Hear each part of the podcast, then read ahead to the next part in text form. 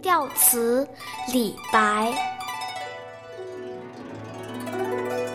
云想衣裳花想容，春风拂槛露华浓。若非群玉山头见，会向瑶台月下逢。连云彩都想有他那样的衣裳，花儿都想有它那样的容颜。春风吹拂着栏杆，在露水滋润下的花朵更浓艳了。如此美人，若不是在神仙居住的群玉山见到，也只能在瑶池的月光下才能遇到了。有一年的春天，唐玄宗和杨贵妃在宫中的沉香亭观赏牡丹花，歌手李龟年领着一班子弟奏乐歌唱，唐玄宗就对李龟年说了：“赏名花对燕飞，你们怎么演唱旧词呢？这样吧，你快照李白来写新词。”李龟年赶紧到长安大街有名的酒楼去找。果然，李白正和几个文人畅饮呢，已经喝得酩酊大醉了。当李龟年向他传达圣旨的时候，他醉眼微睁，半理不睬的就睡过去了。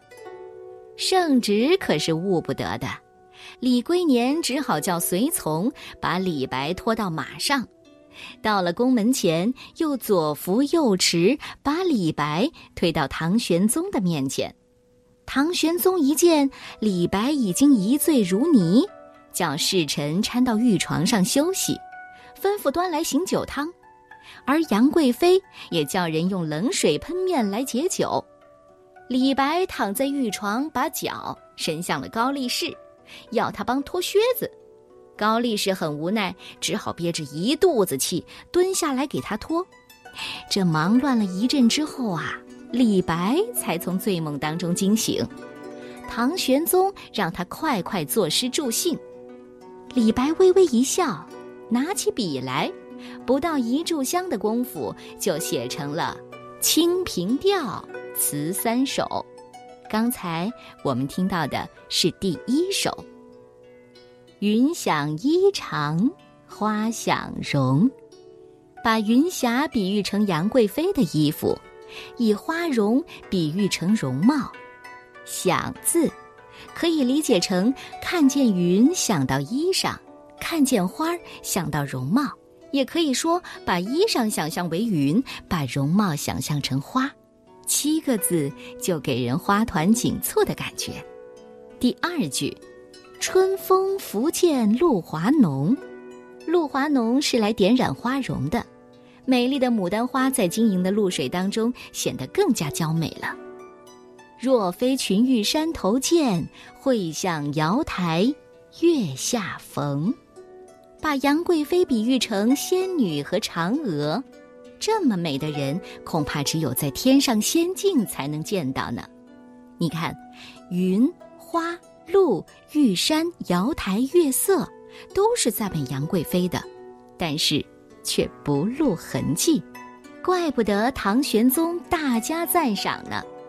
而在宫廷诗歌当中，《清平调》词要算是清新不俗的。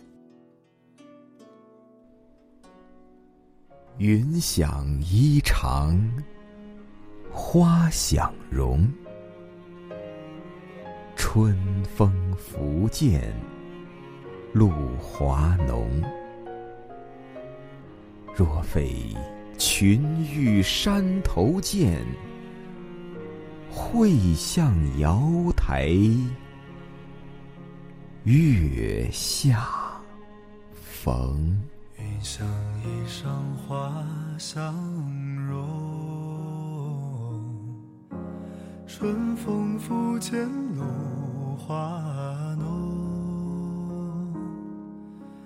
若非群玉山头见，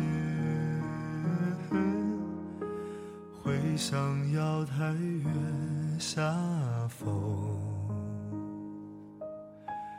一枝红艳下，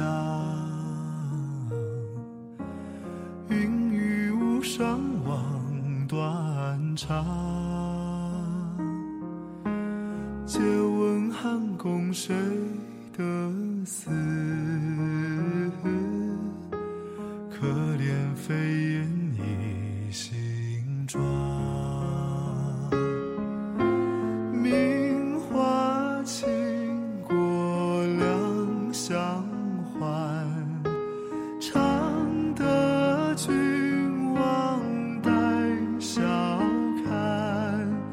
皆是春风无限恨。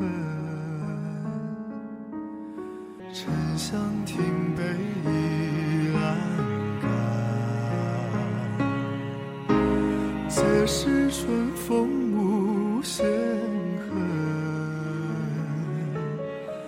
沉香亭北倚